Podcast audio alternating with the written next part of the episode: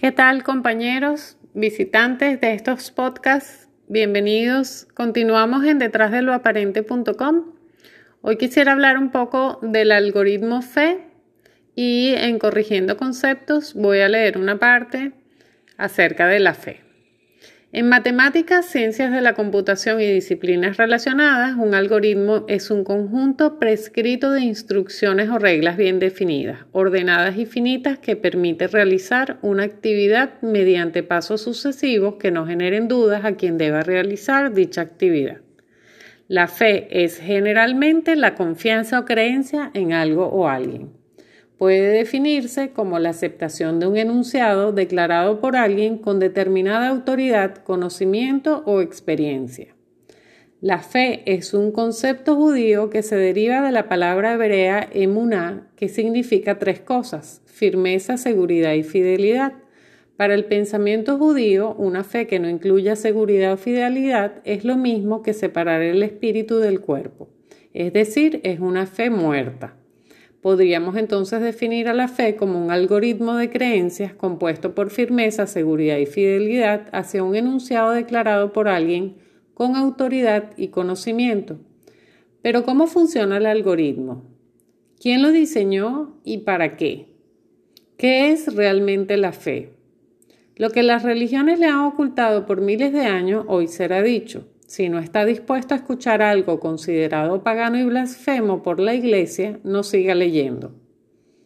Antes del error del demiurgo, el Manú reptiliano fue el primer habitante original de la Tierra, cuya esfera de conciencia funcionaba de forma correcta, conectada al ser y a la fuente. Su evolución estaba planificada por la línea de creación descendente, octava, directa del Do y su comunicación con su ser y la fuente era mediante lo que llamamos instinto, una serie de señales codificadas que el centro instintivo interpretaba y transformaba en información, que luego el centro motor procesaba y proyectaba en acciones, como un pájaro que sabe hacer su nido o cuidar a sus crías sin que nadie le enseñe. 144.000 años después de la llegada de Alalu a la Tierra, unos 40 Shar nibiruanos, un Shar es igual a 3.600 años terrestres. Las fechas pueden ser inexactas o erróneas, pero sucedió después de la desaparición de los grandes saurios del planeta. Los demiurgos crean por manipulación genética del manú a los lulus o lulus, trabajadores híbridos esclavos que los servían en los trabajos manuales. Te ganarás el pan con el sudor de tu frente. ¿Les resuena esto? En ese momento el demiurgo comete el error, que no lo fue, de encerrar al ser en la materia, en los lulus, sin su consentimiento.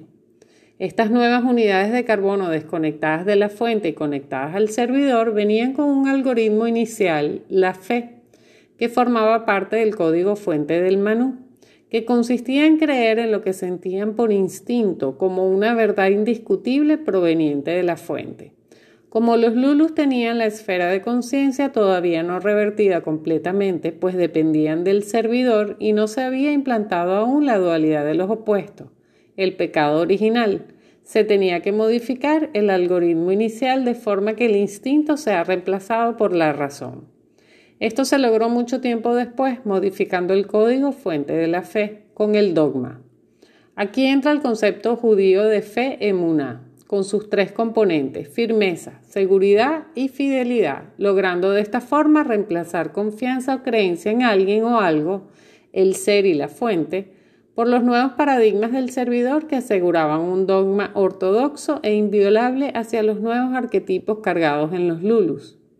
Si las nuevas unidades de carbono no tenían firmeza en su dogma, seguridad en sus creencias y fidelidad a sus amos, dioses, no eran personas dignas de ellos, pues carecían de la fe que los diferenciaba de las demás criaturas. Cuando a los lulus se les otorga el libre albedrío, la dualidad de los opuestos y la capacidad de procreación, parirás con dolor, también les resuena. Los lulus se aparean y se cruzan con los manus, dando origen a una nueva especie, los lumanos. Lumanos, de ellos descendemos nosotros los humanos, el Homo sapiens. El algoritmo FE fue usado para mantener a los humanos dentro de los parámetros del servidor. primero manejada y manipulada por la religión judía, luego cuando el antiguo cristianismo crecía y se corría el riesgo de que la fe volviera a su estado original, se crea la Iglesia Católica Apostólica Romana en el Concilio de Nicea 325 después de Cristo. El catolicismo de la Iglesia romana toma sus bases del judaísmo.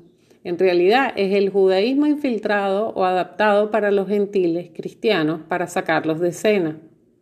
El cristianismo primogénito las toma de los esenios y esto de los conocimientos hiperbóreos originales. El concilio de Nicea estipula qué decir y qué callar para la mejor manipulación de las crecientes masas cristianas, apoyado y conciliado con el Cenedrín judío. Catolicismo no es cristianismo. Las religiones y sus distintas ramificaciones forman parte de las diez mentiras. Ya abordaremos ese tema más adelante. Como observarán, nosotros descendemos genéticamente del Manú y del Lulu, por eso en nuestro ADN tenemos genes reptilianos reflejados en la parte más antigua de nuestro cerebro, el tallo cerebral y el sistema reticular, y genes Lulu reflejados en el neocórtex.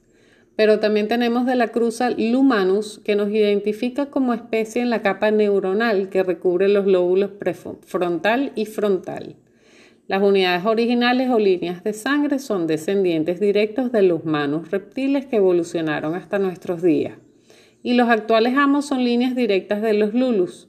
Esto lo veremos también en otro momento, por ahora seguiremos con el tema que nos compete, la fe.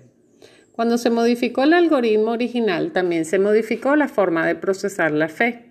En este caso, el encargado de procesar la información no es el centro instintivo, sino el intelectual. Su producto, la duda, es tomado por el centro emocional y transmutado en temor a ser condenado. Este temor es tomado nuevamente por el centro intelectual y transformado en dogma, adoración y creencia. El centro espiritual toma estos productos y confundido busca un referente para darle validez. Las imágenes católicas le dan el soporte y la fe modificada tiene asidero. El cristianismo primogénito, en cambio, tomaba la fe original, creer en el ser como único intermediario con la fuente y el do, como única forma de conexión real y valedera. Cristo fue el ser enlazado a la unidad de carbono Jesús, que vino a, mostrar que esto era posible. Yo soy el camino, la verdad y la vida. Nadie llega al Padre si no es por mí. ¿Qué quiso decir con esto? Que el ser en nuestro interior, representado en este caso por Cristo, cristal, cristalizar, ungido, unido con el ser, es la única forma de comunicación con el do a través de la fe, frecuencia energética, no perteneciente a esta realidad subjetiva. Usted tiene que cristalizar, ungir, unir su ser para lograr comunicarse con la fuente, llegar al Padre. Esto es lo que le han ocultado. No necesita de ningún intermediario, ninguna iglesia, ninguna imagen, ninguna fe fuera de usted. Usted es su templo, su iglesia, su imagen, su fe y sobre todo su Dios. Dioses sois y mayores cosas aún de las que yo hago haréis vosotros. No es necesario llegar a este extremo, solo saber usar correctamente la fe y no ser manipulados por el algoritmo implantado. Solo la fe original mueve montañas, la otra las construye para que no podamos pasar. Una sus yoes, una su ser, cristaliza en uno su ser y será el Hijo, la unidad de carbono, el Padre, su ser, y el Espíritu Santo, el Do, la Trinidad primogénita de la singularidad. Bien, es indiscutible que existe un ser que supera en capacidad al humano siendo más que solo un contenedor vacío como unidad de carbono inconsciente que se deja manipular y, y, siendo inconsciente de sí mismo y de su entorno, el avatar contenedor del ser. El error está en creer que ese ser es un representante fuera de nosotros. Así nos hemos acostumbrado, pues para todo ha habido algo que a través de alguien nos marca las pautas a seguir en otras palabras, nos maneja con nuestra fe ciega depositada en ello. Un maestro en el colegio, unos padres, unos consejeros, llámense psicólogos o curas, cuando hemos ignorado cómo sobrellevar problemas creados precisamente para que usted dependa de algo externo que viene en su salvación, alejado de lo importante, pagando para que nos saquen de algún meollo. Representantes políticos en juntas de condominio, Todos con algo en común. Tienen la información y conocimiento, sea errado o no, que lo hace acreditado supuestamente para dichas soluciones o ser guías. El detalle es que las bases comunes fueron hechas para eso, para, para, depender y no para hacerlo sabio a través de una información natural que con la labor se haga conocimiento y la búsqueda y finalmente podamos conectar con cierta sabiduría que nos permita ser independientes en algún punto del recorrido, creyéndonos a nosotros mismos, puliendo la piedra que llevamos dentro, forjando el diamante. Nada de lo recibido en nuestra infancia nos prepara para ser sabios independientes. Al contrario, usted se entrega y su alma a cambio de placeres y satisfacciones y creencias que engordan a todos menos a usted, haciéndonos dependientes, estancados en aceptación de lo que determine un externo, un libro, un dogma, una ley. Así estos impliquen barbaridades inaceptables. Así nos enganchamos emocionalmente hacia engaños que nos usan y desechan a conveniencia, sintiéndonos culpables muchas veces por la incapacidad de resolver cosas que ni siquiera deberían tener nuestra energía para ser resueltas, pues sencillamente lo que se requiere es eliminar el arquetipo o saber de una vez por todas que es falso, mentira, no actualizando una vaina inventada que conduce solo a una trampa mayor. Por eso Morfeo nos advierte de que estamos luchando contra molinos de viento en las ramas del árbol. Adicionalmente, esta dependencia nos encamina hacia un continuo competir, pues dentro de la ilusión, las subjetividades en lo que opinamos son motivo de desaveniencia, al creer tener la única razón válida. Como arquetipo, la competencia esconde el verdadero esfuerzo en uno mismo por llegar a la verdad y ser mejores en aquello que nos proponemos cumplir, hacia uno mismo para superarnos. Si usted siente y sigue la competencia tradicional, poco puede interiorizar lo que oculta en una humanidad real que es compartir por sobre el competir, como paradigma que une y no separa, que disfruta un desempeño cada vez mejor hacia sí mismo y un logro que compartido entre varios se crea un consciente colectivo que recoge la energía como generalidad para la consecución de proyectos a materializarse por un bien común, sin las trabas de emociones encontradas como competidores, defendiendo creencias. Lo mismo sucede entre dogmas religiosos, que aunque se supone en teoría que la base es el amor, todas difieren y crean apegos cada una a determinados conceptos que chocan unas con otras por no ser idénticas, una vez más separando en vez de unir, para que planes de unos oscuros puedan materializarse a través de nuestra falsa conciencia y emociones creídas como espirituales, cumpliéndose uno de sus objetivos, que es la confrontación entre unidades de carbono. Por otra parte, la aceptación ciega de lo que su Dios supuestamente le dejó indicado y si eso implica matar, pues en su nombre se ha matado. Usted a estas alturas debe decidir si apoya genocidas y pedófilos disfrazados u opta por ser, cristalizar en luz pura y verdadera, justa y libre de todo mal y bien, ángeles y demonios, pasando a equilibrar su particular esfera de conciencia, siendo, siendo una particularidad dejando de ser una probabilidad. La intuición natural como fe que mantenía la línea hiperbórea fue sustituida por la razón y la cavilación del ego de la línea de la cábala, con la base de una fe manipulada explicada en el artículo que acabo de leer al principio, modificando la fe original que es parte del código fuente de la unidad de carbono. La línea del dragón une intuición y razón a través del amor, cristalizando el espíritu enlazado a su conciencia genética, que le da la frecuencia energética.